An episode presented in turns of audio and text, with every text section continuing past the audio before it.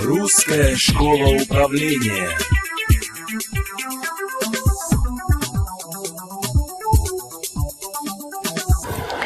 А в жизни каждого делового человека бывает такая ситуация, когда ему дают слово или же на совещании, собрании, на переговорах, или же заранее предупреждают, что тебе предстоит выступление. И, конечно же, выступать может каждый. Главное на это правильно настроиться. Здесь важно, что для оратора, то есть вы превращаете уже потом в оратора, естественно, важ, важен ваш имидж в оформлении внешности, то, о чем мы с вами говорили, естественно, манеры и учитывать э, роль вашего языка тела. Потому что невербальный язык, не успели вы еще рта раскрыть, о многом уже может сказать. Главное – это уверенность. Уверенность – это опустив плечи, немножко их отвести назад, приподнять слегка голову и мимику э, лица держать обязательно под контролем. Вы должны доброжелательно быть настроены на аудиторию. Не думать о том, э, что кто-то будет что-то говорить, думать или спрашивать. Если вы уверены в своей э, идее, вы сможете ее доказать. Перед тем, как э, написать речь для выступления, необходимо продумать вступление, потому что это основа, и о заключении вступление и заключение, э, начало беседы или начало выступления и конец запоминается, запоминается, как правило, больше всего.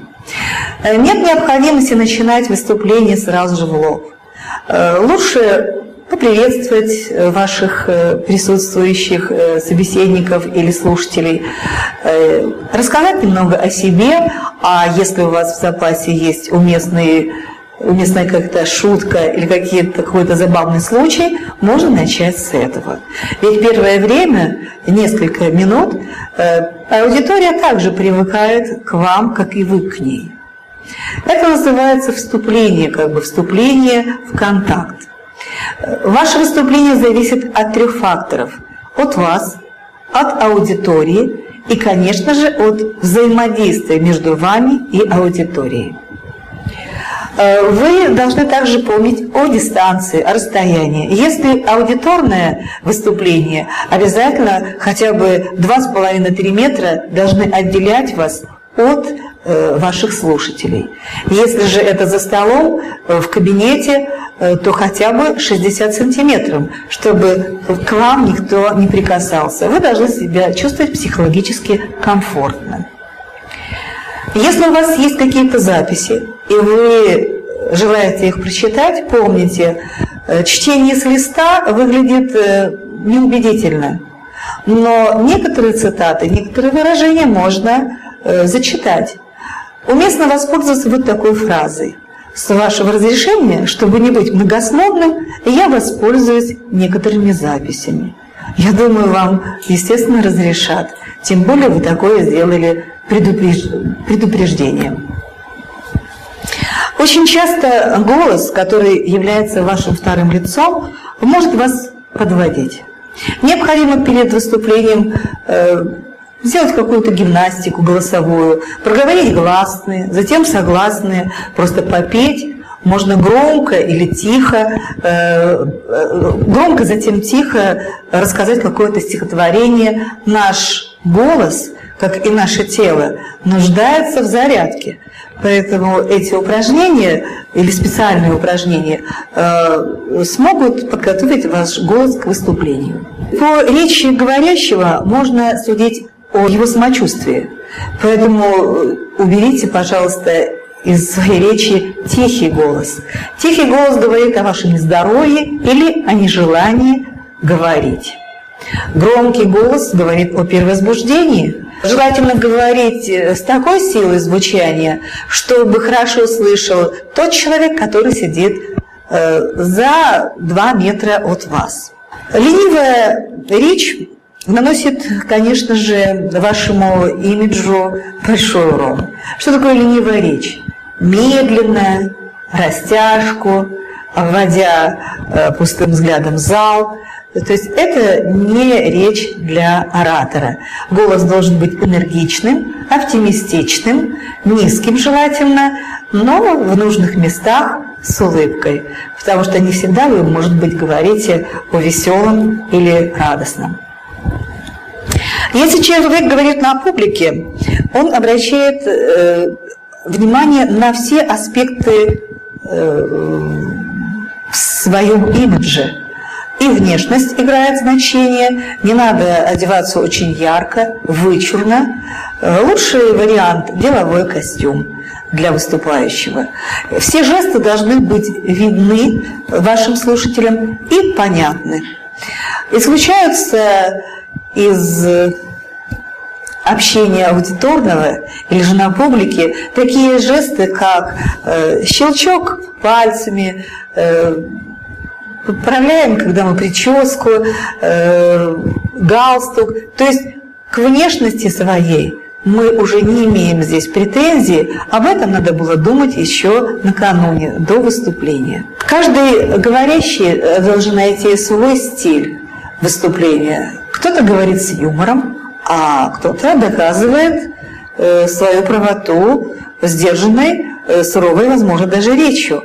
Но главная суть, главное, чтобы форма не мешала содержанию или же наоборот.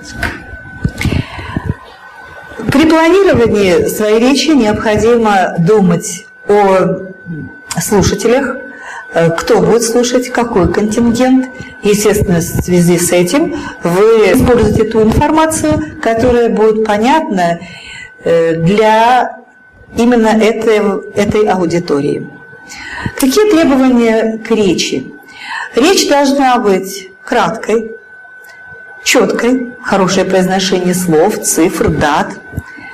Э, краткой – это значит без умозаключений, без домысливаний, соображений, то есть по сути. Обязательно речь должна быть логичной, то есть логика должна присутствовать. Второе предложение должно выходить из первого. И, естественно, речь должна быть понятной. Надо ориентироваться на интеллект, как я говорила, пол, статус слушателей. Ваш уверенный тон, даже если случилось что-то непредвиденное, э, как раз и э, подчеркнет, что вам есть о чем сказать. Вот такую фразу можно использовать если вы что-то забыли. Извините, я хотел бы проверить по записи, все ли вопросы охвачены. И вы можете обратиться к бумагам. Если забыли э, то, как я уже сказала, чтобы не быть многословным, можно воспользоваться также записью. Начало и завершение должно быть энергичным. Лучше не читать, потому что э, слово, которое вы читаете и говорите, звучит совершенно по-разному. Если текст читается, сложно установить э, связь с аудиторией, отсутствует контакт глазами. И желательно, конечно же, не выбирать самое приятное лицо, а обращаться э, по очереди постепенно каждому из слушателей. Э, специалисты советуют посмотреть сначала на ближний ряд, затем на дальний, в сторону налево, затем направо. И вот в таком порядке можно переходить с лица на лицо. Тогда создается впечатление аудитории, что вы говорите с каждым. И если вы услышали какой-то шум, какую-то возню, э, какие-то посторонние разговоры, э, это сигнал того, что потерян интерес к вашей речи. Вы можете сделать паузу небольшую, остановиться, поменять позу, встать или сесть, и тогда это как раз и призовет всю аудиторию к вниманию. Если ваша речь рассчитана по регламенту на час, минут 20 обязательно оставляйте для вопросов. Если у вас есть время подготовиться к выступлению, лучше не оставлять это на последний день. Лучше по полчаса или по часу каждый день, чем вот так аврально за один день. Обязательно будут сбои. Ваши эмоции могут э, вам помешать в вашем выступлении.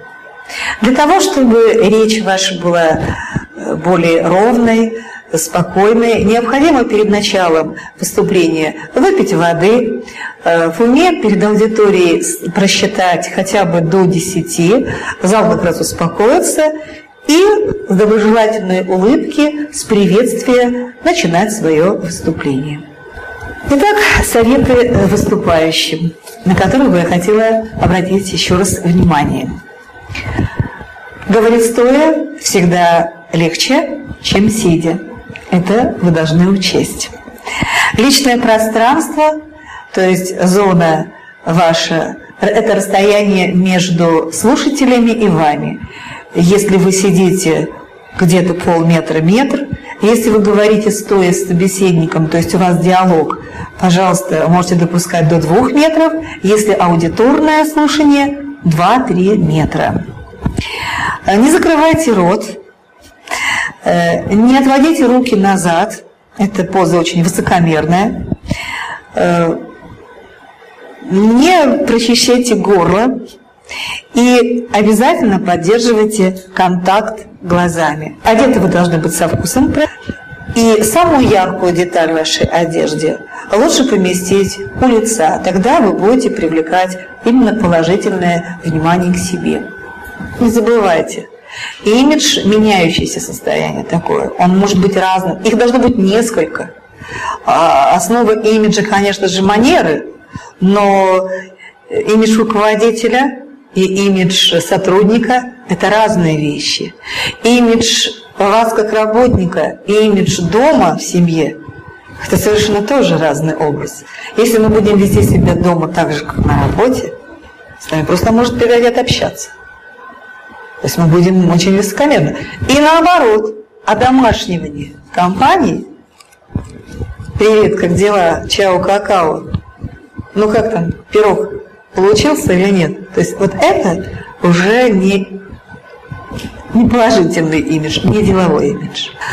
Э, немаловажным фактором э, в создании хорошего положительного имиджа является умение правильно реагировать на похвалу и критику. Ну, на похвалу мы уже говорили. Это когда говорят вам комплимент. Кстати, комплимент и похвала – это совершенно разные вещи. Похвала – это оценка вышестоящего, нижестоящего. И если вас э, хвалят за исполнение какого-то документа, это не значит, что вам будет премия тут же, сразу. Ее надо еще заслужить. Или же вас пригласят в ресторан, как правило, думают э, или рассчитывают на это многие женщины. Хвала – это оценка. А вот э, надо быть скромным, и когда вас хвалят, конечно же, в ответ э, улыбнуться, показать, что вам это приятно, и ни в коем случае не отрицать похвалу. Ой, что вы, да я не такая, э, или не такой. Надо достоинством делать похвалу и говорить спасибо, спасибо, что вы отметили мои заслуги или достижения. А вот по поводу критики здесь немножко сложнее. Как правило, никому не нравится, когда его критикуют. Но кому понравится, если говорят, что ты опаздываешь или постоянно э, не вовремя э, документы э, представляешь. Главное, как говорят специалисты, отнестись к этому конструктивно. Если делает замечание руководитель, мы знаем, что босс всегда прав. Здесь понятно. А если делает замечание или критикует коллега – Подумайте, какие могут быть, какими могут быть последствия, если вы будете возмущаться и не держать свои эмоции э, под контролем. Думайте э, о том, что завтра, возможно, будет уже поздно. Ведь колодец копают не тогда, когда испытывают жажду. В критике главное сдержать, еще раз подчеркиваю, свои эмоции.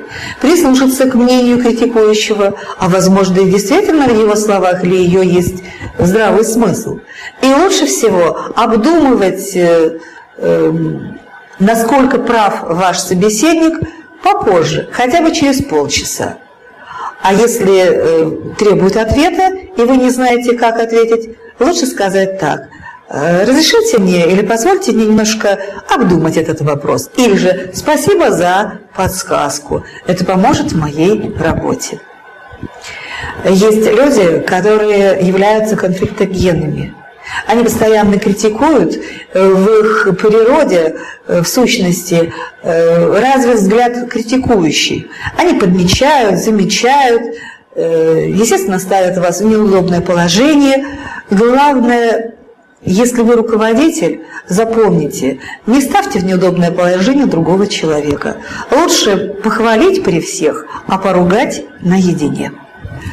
Итак, подведя итог э, всему сказанному, я хотела бы еще раз подчеркнуть, что имидж – это не одна деталь.